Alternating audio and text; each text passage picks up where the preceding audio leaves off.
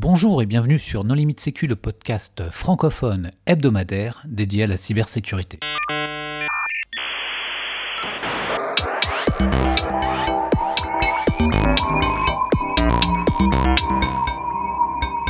Alors aujourd'hui, nous allons parler de Simjacker avec Benoît Michaud. Bonjour Benoît. Oui, bonjour. Pour discuter avec lui, les contributeurs Non Limite Sécu sont Hervé Schauer. Bonjour. Vladimir Collat. Bonjour. Christophe Renard. Bonjour. Et moi-même, Johan Hulot. Alors Benoît, en préambule, est-ce que tu voudrais bien te présenter? Oui, tout à fait. Donc, euh, je m'appelle Benoît Michaud. Je travaille actuellement à P1 Security, c'est une petite société qui travaille euh, sur la sécurité des réseaux télécoms. Avant ça, j'ai travaillé au tout début, j'ai travaillé 7 euh, ans chez France Télécom, Orange, Orange Labs. Et ensuite, j'ai travaillé 6-7 ans à la NSSI, au laboratoire euh, la sécurité des systèmes sans fil. Et donc là, depuis un peu plus d'un an maintenant, je suis chez P1 Security. Voilà. Donc euh, je travaille beaucoup sur la sécurité des réseaux mobiles hein, depuis euh, 10 ans maintenant, un peu plus. Alors Simjacker, de quoi s'agit-il?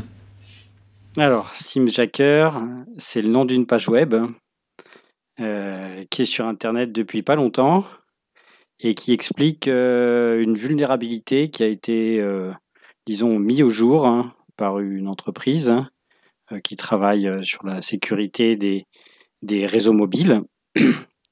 Et donc, ils ont intitulé comme ça, en fait, la vulnérabilité qu'ils ont mis au jour, qui correspond en fait pas tellement à une vulnérabilité au sens compromission logicielle, mais plus à, à l'utilisation malveillante euh, d'un système euh, qui est fait pour être euh, utilisable de manière vu- vulnérable, on va dire. Ouais, encore une fois, c'est une fonctionnalité qui peut être Tout détournée et avoir des effets euh, assez importants. En fait, oui, tout à fait. C'est une fonctionnalité euh, disponible dans certaines cartes SIM. Fonctionnalité donc, oubliée depuis longtemps, en plus. Pas forcément oubliée, puisqu'il y a des opérateurs qui peuvent utiliser ce genre de système. Simplement, euh, les cartes SIM peuvent rester exposées euh, par manque de sécurité sur certains protocoles. Et donc là, c'est le cas, c'est que on a des fonctionnalités qui sont mal sécurisées sur certaines cartes SIM et donc qui peuvent être exploitées euh, à travers une communication par SMS. Alors, on va peut-être pas rentrer dans le détail, mais en gros, cette fonctionnalité, ça sert à quoi quand elle est utilisée légitimement? Alors, dans les cartes SIM, donc les opérateurs y mettent leurs données à eux qui permettent d'identifier l'abonné mobile sur le réseau mobile, hein, euh, permettent d'authentifier l'abonné aussi euh, au réseau mobile, et il y a aussi pas mal d'informations de contexte de la connectivité de l'abonné au réseau mobile hein, qui sont sur la carte SIM. Et en plus de ça, pour aller un peu plus loin, euh, dans les normes mobiles sont spécifiés ce qui s'appelle le SIM Toolkit, qui est en fait un, ensemble de commandes qui peuvent être euh, déclenchées à l'initiative de la carte SIM euh, pour effectuer un certain nombre d'actions euh, sur le téléphone vers l'utilisateur du téléphone ou vers le réseau de l'opérateur. Envoyer un message, un euh, faire popper par exemple un menu à l'utilisateur pour qu'il tape un code ou ce genre de choses. Alors ce SIM Toolkit, donc c'est un certain nombre de fonctionnalités et, af- et afin d'utiliser le, SIM Toolkit, euh, il y a des systèmes qui indiquent comment on va euh, définir une application ou un script que l'opérateur va ensuite pousser vers la carte SIM et la carte SIM va ensuite à partir de ce, cette- ce, ce séquencement, on va dire, d'actions euh, décrites dans le script, va exécuter ces actions qui correspondent à des actions du SIM Toolkit. Donc ça permet à l'opérateur de déclencher différentes actions dans la carte SIM et donc de faire comme ça des campagnes, par exemple, de, de mise à jour des cartes, de fonctionnement spécifique des cartes par rapport à certains types de terminaux, ou quand les gens arrivent sur un réseau à l'étranger, de, de faire certaines choses dans les cartes SIM des abonnés et ainsi de suite. Mais comment on est sûr que c'est un opérateur qui envoie ce, message? Ah, ah. Euh, excellente question. Alors, pour communiquer avec le SIM Toolkit et, donc l'opérateur pour communiquer avec les cartes SIM euh, qui sont dans les téléphones des abonnés, la plupart du temps, c'est le SMS qui est utilisé pour transporter les messages. Et donc, c'est des SMS qui ont un en-tête particulier qui indique, lorsqu'ils sont pris en charge euh, par le modem, que ces SMS doivent être dirigés vers la carte SIM et non pas vers l'interface graphique du téléphone. Et donc, pour le SIM Toolkit, il y a une couche de sécurité qui s'appelle le Secure Channel, qui est définie pour protéger le, le, contenu des SMS à destination des cartes SIM. Du coup, dans cette couche de sécurité, on peut avoir du chiffrement et on peut ne pas avoir de chiffrement. C'est au choix de l'opérateur, on va dire, et de la configuration de la carte SIM. On peut avoir du contrôle d'intégrité cryptographique, on peut avoir des simples checksums, on peut avoir euh, rien du tout, et on peut avoir des compteurs anti-rejeu ou pas de compteur du tout. Donc il y a un petit en-tête qui indique quelle politique de sécurité est appliquée à un message. Et ensuite, euh, il y a du chiffrement ou pas, du contrôle d'intégrité ou pas, et ainsi de suite sur le message. Et donc, la plupart du temps, les opérateurs font en sorte que les messages qui sont envoyés au SIM Toolkit soient protégés correctement, pardon, soient protégés correctement d'un point de vue cryptographique. Donc, euh, ça répond à la question sur comment c'est protégé ou vous voulez plus de détails hein? Non, mais la question, c'est en, en gros, la question c'est est-ce que n'importe qui peut envoyer ces euh, SMS de, service ou de management sur n'importe quel téléphone et donc exécuter du code sur la carte SIM? Pas sur le téléphone, hein, sur la carte SIM. Normalement, les applications du SIM Toolkit euh, sont censées être protégées cryptographiquement.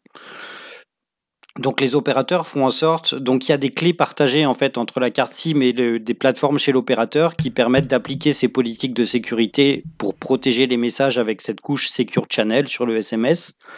Mais il peut arriver qu'il y ait des opérateurs qui aient des applications qui soient déployées sur les cartes SIM et que ces applications n'utilisent pas de politique de sécurité. Et donc dans ce cas-là, dans ce cas-là, euh, n'importe qui peut envoyer des SMS euh, vers un autre abonné en disant que c'est un SMS à destination de sa carte SIM et ne pas mettre de politique de sécurité. Et à ce moment-là, le SMS peut éventuellement être accepté par la carte SIM du destinataire. Mais ça, ça dépend de l'application ou de l'opérateur bah, En fait, l'application dans la carte SIM, généralement, c'est l'opérateur.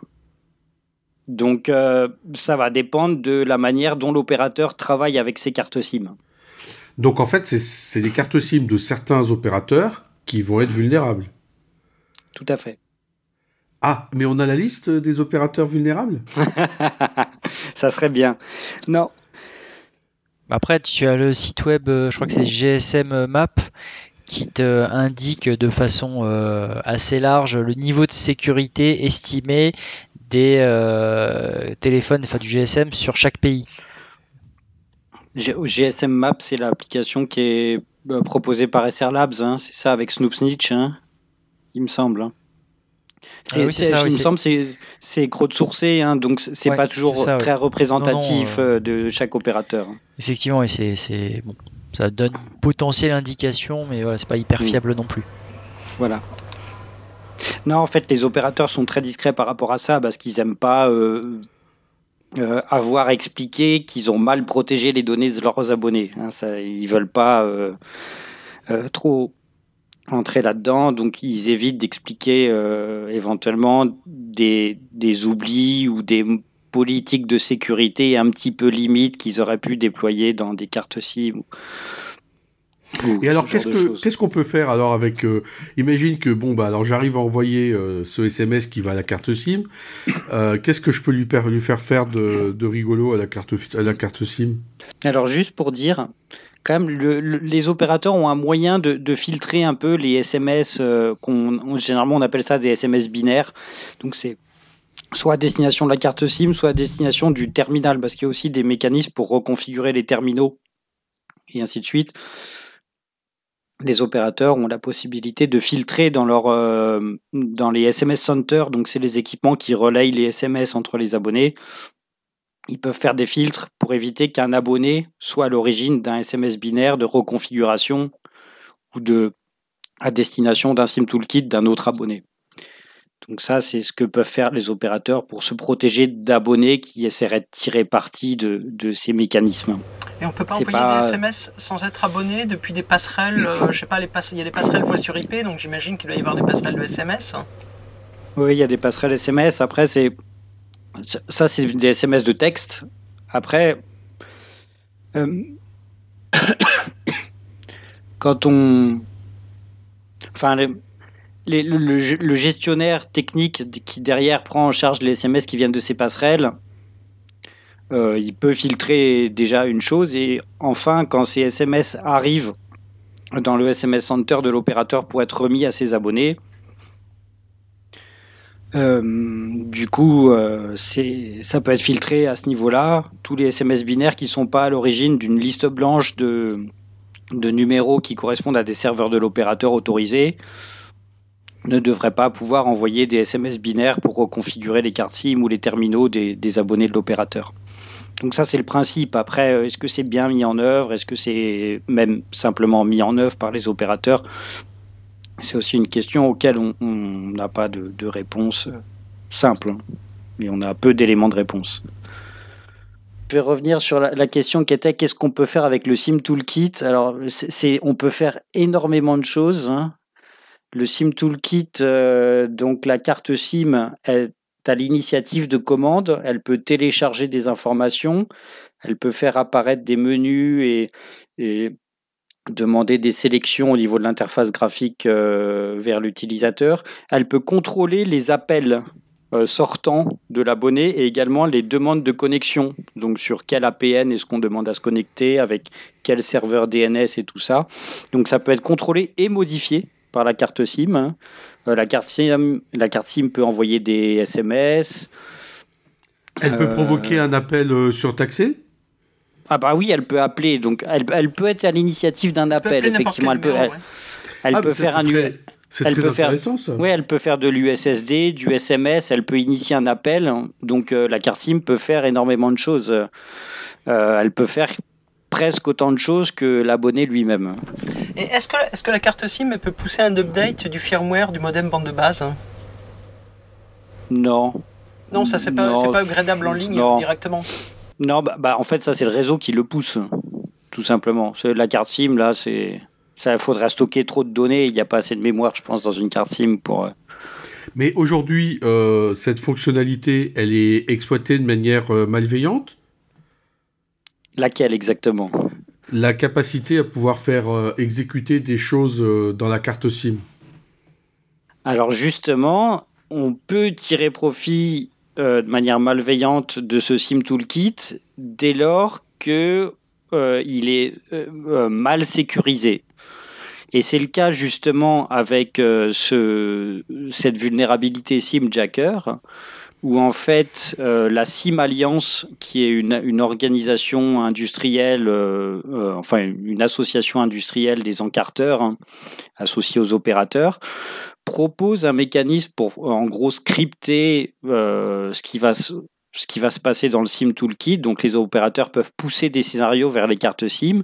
Et la SIM Alliance, dans une de ses directives techniques, elle indique que le SAT Browser, donc en fait c'est le nom de leur application hein, qui, permet de gérer le SIM Toolkit, dans le SAT Browser, il faut que le SAT Browser puisse accéder des messages qui ne sont pas sécurisés. Donc là, c'est une erreur assez grossière dans le, guide technique. Hein. Et c'est ce qui fait que derrière, on va avoir des applications SAT browser qui sont déployées par certains opérateurs qui sont conformes à la directive technique, mais qui du coup sont vulnérables, puisque euh, les messages qui poussent euh, des scénarios vers les cartes SIM pour tirer profit du SIM Toolkit euh, ces messages peuvent être pris en étant et acceptés en étant pas sécurisés. Et donc n'importe qui en fait peut émettre de tels messages vers des cartes SIM qui sont pas, enfin qui ont le SAT browser qui est pas sécurisé. Mais c'est une erreur de leur référentiel. Comment ça se fait que ce soit pas normalisé ça? Assez normalisé en disant il faut que ça accepte des SMS euh, sans sécurité. Ah mais c'est la norme qui est qui, dit qu'il euh, faut que ce soit vulnérable. non mais qui a relu Mais qui a relu cette norme? Non mais ça date, ça date d'une autre époque aussi. C'est pour ça qu'on parlait non, de non, attends, au début. Ça, ça, date de 2009. Ça fait la dernière version de 2009. Ah oui, mais est-ce non, la première version 2001-2002 et la dernière version 2009. Donc c'est c'est pas si vieux. Oui, mais ce qui est implémenté dans les cartes SIM Alors après, les opérateurs qui sont attentifs, ils peuvent euh, mettre en place une politique de sécurité, mais aussi il va y avoir des opérateurs qui sont pas spécialement euh, attentifs ou du moins euh, qui engagent pas des des moyens techniques très conséquents, qui juste disent on veut ça et que ça marche. Et donc, ils vont pas faire attention, ils vont déployer l'application par défaut qui respecte la directive technique. Et en fait, l'application est vulnérable intrinsèquement. C'est comme ceux qui te déploient du, du euh, SSL v3 euh, au temps où on en arrive sur TLS 1.3. Oui, ou juste on a Telnet au lieu d'avoir SSH sur le serveur et les gens ils disent bah moi je savais pas qu'il fallait mettre SSH quoi. Cette norme elle est élaborée par qui? Alors là ces directives techniques c'est la SIM Alliance donc euh, oui, mais la c'est une association. C'est les ah fabricants ou c'est les opérateurs hein C'est pas un truc les encarteurs. Hein c'est les ah encarteurs. Oui. Ah oui, donc c'est les fabricants de cartes à puce entre eux. Alors, il y, a beaucoup, il y a beaucoup de normes hein. sur les cartes SIM. Il y a l'ETSI, qui est les normes européennes télécom, qui fait beaucoup sur les cartes à puce pour les télécoms, les cartes SIM. Il y a le 3GPP qui fait tout ce qui est réseau cellulaire, 3G, 4G et ainsi de suite, qui fait aussi sur les cartes SIM. Euh, la GSMA, depuis quelques années, a aussi euh, fait des normes et des profils techniques pour les cartes SIM qu'on peut, qu'on va pouvoir mettre à jour à distance et ainsi de suite. Et là, donc, c'est la SIM Alliance qui, euh, dans le courant des années 2000, a proposé des standards techniques pour définir, entre autres, cette application de SAT Browser qui permet de gérer le SIM Toolkit. Et cette vulnérabilité, elle est exploitée depuis longtemps? Vous l'êtes exploitable depuis longtemps Alors, exploitable depuis longtemps, on peut supposer que depuis que la norme existe, il peut y avoir des cartes SIM qui l'implémentent hein, et des opérateurs qui s'appuient sur euh, une version vulnérable. Euh, c'est une mesure qui est très difficile à donner puisque les opérateurs ne donnent pas d'informations sur euh, les vulnérabilités qui, peuvent exister chez eux. Et d'un autre côté, le, le, donc l'entreprise qui a euh, mis au jour cette vulnérabilité, Adaptive Mobile. Eux, c'est une entreprise où ils vendent des pare-feux de signalisation télécom. Donc en gros, ils ont des systèmes chez certains opérateurs qui analysent, éventuellement filtrent le trafic de signalisation entre opérateurs et ça leur permet d'accéder, enfin, ça permet à leurs équipements, si vous voulez, d'analyser le trafic interopérateur et donc les SMS, puisque les SMS sont transportés sur la signalisation. Et donc c'est sans doute en faisant des campagnes d'analyse de certains types de trafic qui traversaient leurs euh, équipements qu'ils se sont rendus compte qu'il y avait des SMS un peu particuliers qui euh, ciblaient les cartes SIM des abonnés avec une politique de sécurité inexistante. Et donc ils ont dû comprendre que ça s'appuyait sur une application derrière qui correspondait justement à cette application SAT Browser euh, développée par la SIM Alliance. Enfin, normalisée par la SIM Alliance. C'est la preuve qu'il y a quelqu'un qui s'en servait. Et puis, comme euh, beaucoup de ces choses-là, on peut imaginer qu'il y avait des gouvernements, enfin des gens appropriés qui étaient au courant. c'est ce qu'ils la... sous-entendre. C'est ce qu'ils sous-entendent dans leur article. Euh, eux, eux dans, dans, leur rapport, ils disent qu'ils ils ont attesté de plusieurs milliers de cas et après, ils en tirent la conclusion qu'il pourrait y avoir plus d'un milliard d'abonnés euh, euh, qui sont vulnérables. Donc, il y a peut-être un effet d'échelle qui n'est pas forcément très juste. Mais il est clair qu'il y a des milliers d'abonnés à travers le monde qui vont sans doute être vulnérables à, ce, problème. Ils estiment que ça, en plus, euh, daterait d'il y a au moins deux ans. Alors on peut supposer que leur log, leur trace date d'il y a deux ans, mais potentiellement ça peut exister depuis plus longtemps. Ça peut exister depuis plus longtemps, euh, tout à fait. Une euh, entreprise ou agence s'amuserait à utiliser cette fonctionnalité pour en particulier géolocaliser les, bah, les différents téléphones. Associé au numéro de téléphone. La, SIM Alliance, c'est une association de constructeurs de cartes SIM, en fait. Hein, J'ai regardé. Ils disent qu'ils représentent 88% du, marché. marché et donc, ce sont des gens qui font leurs propres standards dans leur coin. C'est pas du tout euh, un processus de normalisation. avec une revue ouverte, hein, visiblement. Bah, les, les guides techniques sont disponibles ou bah, gratuitement. Oui. Déjà, c'est pas faire Des, des, des, remarques. Oui, ça c'est bien, c'est pas vendu. c'est pas tout le monde. Enfin, c'est Des fois, il faut payer en, en francs suisses. Ou... C'est leur objectif qu'il soit accessible au plus grand nombre. C'est quel type d'acteur qui, euh, qui exploite euh, cette vulnérabilité et à quelle fin Ça peut être n'importe qui. Oui. il suffit que tu aies les moyens techniques de le faire. Il euh. faut, faut, avoir lu la, la norme et donc soit c'est des, des, gens qui ont travaillé sur le domaine et qui savent que c'est vulnérable et donc derrière ils vont soit monétiser leurs connaissances auprès de d'acteurs qui veulent faire de la fraude hein, pour faire des scénarios où les cartes SIM vont faire des choses qui vont être surtaxées soit derrière effectivement pour faire de l'espionnage ou euh, là on va essayer de simplement récupérer les géolocalisations, les identifiants de l'abonné et ainsi de suite. La fraude, ce serait peut-être vu plus tôt parce qu'il y a eu un scandale. Euh, Alors, les, plus discret. Euh. Généralement, les opérateurs sont très attentifs aux problématiques de fraude hein, parce que ça attaque leurs revenus directement et donc ils ont des dispositifs d'évaluation de la fraude qui sont beaucoup plus avancés que des dispositifs, on va dire, d'évaluation de problématiques de confidentialité des communications des abonnés. Moi, je pense que ça a surtout été utilisé pour géolocaliser euh, euh, les victimes. En fait, sur ce genre de choses, tu as toujours à peu près les mêmes acteurs. C'est des gens qui ont pris le temps d'avoir la connaissance et qui ont développé une solution. Et grosso modo, tu vas avoir trois types d'acteurs. C'est les services de rance, qui l'auront fait eux-mêmes c'est des boîtes qui vont vendre aux services de rance et éventuellement à des grandes entreprises, mais euh, qui sont des sous-traitants gouvernementaux classiques. Et puis tu vas avoir euh, ceux qui vendent du renseignement privé euh, au profit des cabinets de détectives et ce genre de cochonneries. Mais des fois, ceux-là, ils préfèrent simplement acheter les données aux opérateurs tu as une quatrième catégorie, en fait, c'est juste les, geeks, les passionnés qui s'amusent et qui font ça dans leur coin et, et qui s'amusent à télécharger Internet.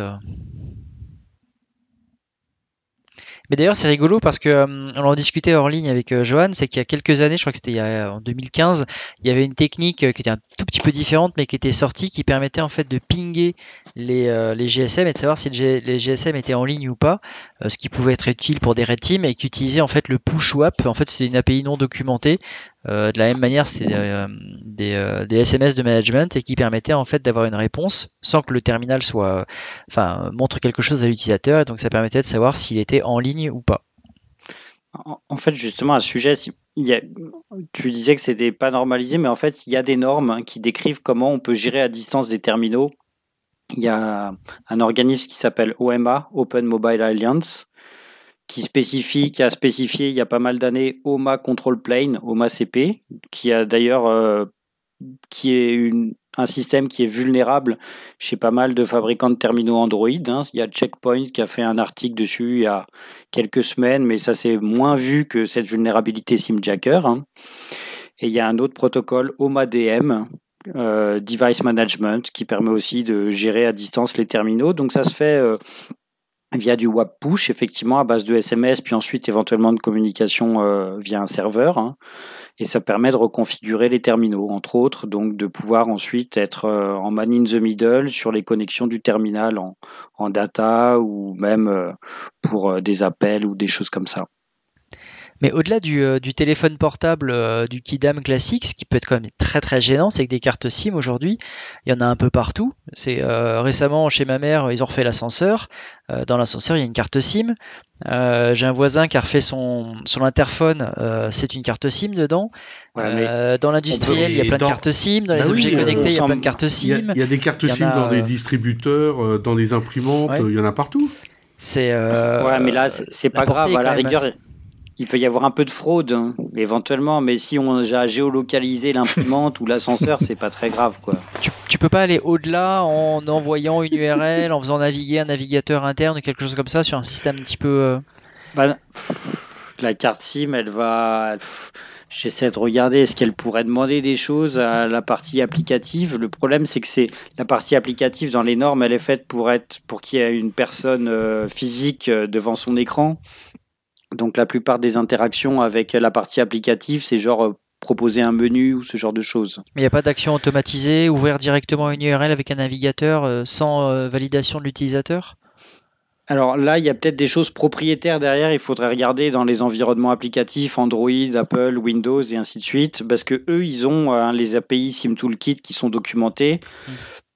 On est, ça leur permet, ça permet de savoir ce qui est pris en charge par l'environnement applicatif qui peut émaner de la carte SIM, être à l'initiative de la carte SIM.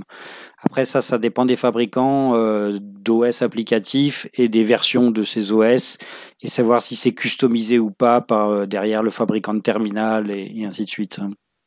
Alors finalement, comment on peut faire pour se protéger de, euh, de ce problème? on ne peut pas. en tant qu'abonné mobile, il n'y a pas grand-chose à faire malheureusement. Est-ce que je peux demander à mon opérateur de faire quelque chose? Bah vous pouvez. Oui, mais il je ne sais pas s'il vous répondra positivement. Hein. Il va vous rassurer en disant que tout est sous contrôle. Hein. Euh, non, ce qu'on peut dire, c'est qu'il euh, y a une diversité des, des, cartes SIM qui existent aujourd'hui sur le territoire. Entre d'une génération à l'autre, tous les 2-3 ans, ça évolue. Selon les offres des, de chaque opérateur, les cartes SIM peuvent être différentes selon qu'on est sur un MVNO ou chez un opérateur qui a toute son infrastructure, ça va également pas être éventuellement les mêmes cartes SIM. Quand on est en prépayé ou en post-payé, c'est pas les mêmes cartes SIM. Et donc, c'est pas les mêmes, euh, forcément, il y a une diversité un peu d'encarteurs. Donc, en France, on a euh, Gemal Totales et puis euh, Auberture, Safran.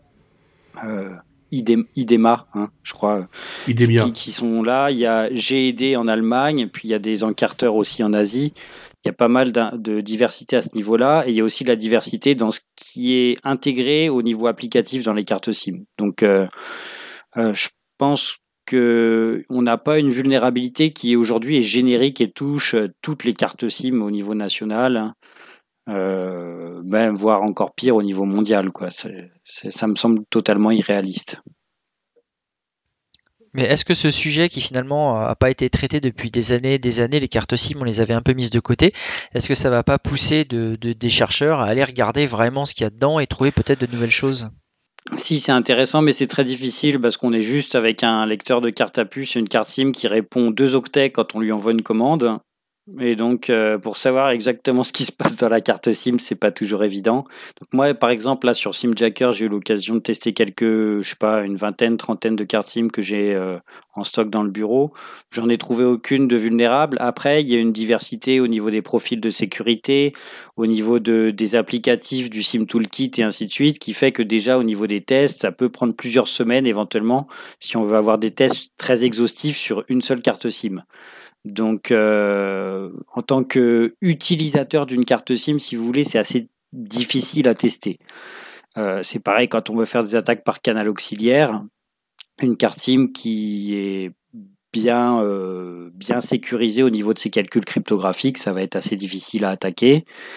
donc, en tant qu'utilisateur, c'est c'est pas un domaine très simple à aborder. C'est beaucoup plus simple à aborder pour les encarteurs qui fabriquent les cartes SIM ou qui les encartent et les opérateurs qui les, qui les, qui les font personnaliser et ensuite qui les distribuent. Et donc qui, eux, savent exactement ce qu'il y a dedans. Et la modification de la configuration de la carte SIM peut se faire à distance ou il faut la changer? Bah, en fait, quand les cartes SIM sont assez évoluées et donc ont justement la prise en charge de, de mise à jour à distance via SMS et de certaines commandes du SIM Toolkit, les opérateurs les mettent à jour à distance. Ils peuvent même télécharger des nouvelles euh, applications euh, qui s'appuient sur JavaCard, euh, télécharger, envoyer une nouvelle application dans la carte SIM. ça, c'est pour les cartes les plus évoluées. Après, on a des cartes très simples aussi qui sont juste cartes SIM et qui vont jamais évoluer parce que de toute manière, elles ont une durée de vie d'un ou deux ans et elles sont pas faites pour euh, évoluer et, être utilisées dans plein d'usages différents. Et donc, si j'ai bien compris, on peut euh, mettre de la sécurité à distance. Et est-ce qu'on peut la supprimer à distance, cette sécurité? L'opérateur peut mettre à jour une carte SIM ou une application au sein de la carte SIM et dans un sens où l'application va devenir plus vulnérable.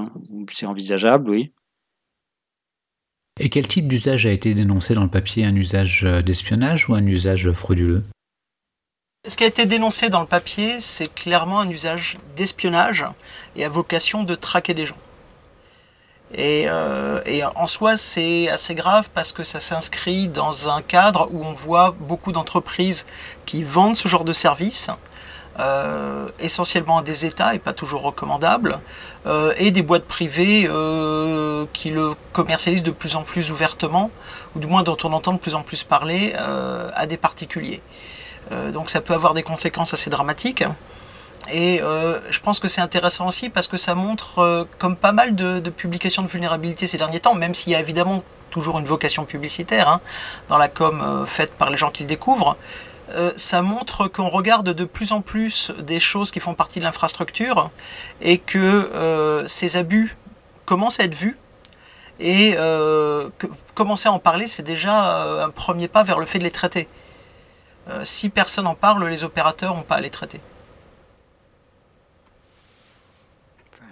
Il y a quand même eu des révélations un peu plus fracassantes il y a quelques années que Simjacker et quelques autres vulnérabilités bah, qui ont pu être présentées cette année. La prise de conscience, je pense qu'elle existe depuis pas mal d'années maintenant. Euh, non, non, non. Enfin, je crois pas. Euh, je pense qu'il y a une prise de conscience que, ok, les États de premier rang, euh, si la NSA, le Mossad et quelques autres services sont après vos fesses, c'est mal barré d'utiliser des appareils technologiques et la meilleure solution, c'est probablement pas de transporter un téléphone sur soi. En revanche, le fait qu'il y ait un marché qui soit accessible à des États de second rang ou à des entreprises privées, c'est quelque chose qui était peu connu jusqu'à ce qu'on parle de, euh, choses comme NSO et, euh, et de moyens d'espionnage sur les réseaux télécoms et qu'on réalise que non seulement les États et la justice peuvent, peuvent vous traquer avec votre téléphone, mais que quiconque a les moyens de se payer ce genre de service, que ce soit en passant par du SS7 euh, et le roaming, en passant par ce genre de SMS, et puis demain on en trouvera d'autres, interroger un téléphone, ça se fait et ça se commercialise. Je pense que c'est, effectivement, c'est pas cette faille-là qui est la grande nouveauté, c'est qu'elle s'inscrit dans un mouvement plus large où les gens réalisent que le téléphone portable, c'est quand même une sacrée cochonnerie en termes de vie privée. Et même à notre niveau à nous, euh, ça se fait aussi avec euh, du WhatsApp, avec euh, du Facebook Messenger qui permettent d'avoir pas mal d'éléments d'information juste en requêtant soit la base du fournisseur, soit directement le téléphone.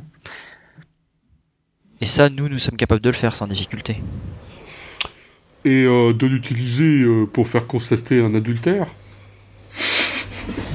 Euh, non. Quel rapport? Ça va dépendre de ton budget. Et ce sera opposable en justice. Euh, Benoît, peut-être en termes de conclusion, comment est-ce que tu penses que les choses vont évoluer? Par rapport à quoi exactement? À, bah, euh, Est-ce que cette vulnérabilité va être euh, corrigée rapidement euh, Oui, bah, que... la, la, Sim Alliance a, fait un petit, un petit, a inscrit un petit document là il y a un mois ou quelque chose comme ça sur son site en indiquant qu'en fait il fallait une politique de sécurité non nulle. Hein, il fallait vraiment de la sécurité pour que les messages de cette application du SIM Toolkit soient acceptés correctement. Donc ça, c'est une petite chose au niveau de la norme technique hein, qui était avant ça euh, vulnérable. Hein. Euh, les cartes SIM qui en elles-mêmes sont déjà vulnérables, bah faudra attendre qu'elles euh, soit qu'elles soient mises à jour hein, par les opérateurs quand on ont les moyens, soit tout simplement qu'elles atteignent la fin de leur vie. Donc une carte SIM, ça peut durer jusqu'à 5-6 ans, peut-être un peu plus. les opérateurs qui sont consciencieux, ils, ont déjà les moyens de filtrer des SMS on va dire, qui vont cibler les reconfigurations de cartes SIM ou des téléphones et donc de filtrer ça pour euh, mettre juste des listes blanches de leurs serveurs à eux qui auraient le droit de faire ça pour leurs abonnés. Mais il y a aussi à côté de ça des opérateurs qui sont beaucoup plus orientés euh, business et beaucoup moins orientés technologie euh, et qui eux en fait adressent quasiment pas les problématiques de sécurité qui peuvent se poser sur les réseaux télécoms. Et tant qu'on a des opérateurs comme ça à travers le monde, qui sont très orientés business et peu technologie, et que ces opérateurs-là sont interconnectés tous entre eux et avec les opérateurs qui, eux, essaient d'être attentifs à la, sécurité de leur réseau, bah ça reste, ça fait un maillage de tous ces réseaux qui restent finalement assez vulnérables globalement. Donc euh, c'est très difficile de faire changer les mentalités de l'ensemble des opérateurs pour que tout le monde adresse euh, des problématiques de sécurité assez générales. Et euh, c'est vraiment un effort que chez chaque opérateur, il va y avoir quelques ingénieurs qui poussent pour que l'opérateur fasse de la sécurité. Mais il y a toujours des freins au niveau business parce qu'il y a des scénarios derrière de business et de d'offres commerciales qui peuvent aller à l'encontre de certaines évolutions de la sécurité et donc qui rendent le, les réseaux en général tels qu'ils sont interconnectés aujourd'hui euh, relativement faillibles malheureusement. Bon, et eh bien Benoît, merci beaucoup d'avoir euh, accepté euh, notre invitation. Merci à vous. Chers auditeurs, nous espérons que cet épisode vous aura intéressé et nous vous donnons rendez-vous la semaine prochaine pour un nouveau podcast. Au revoir. Au revoir.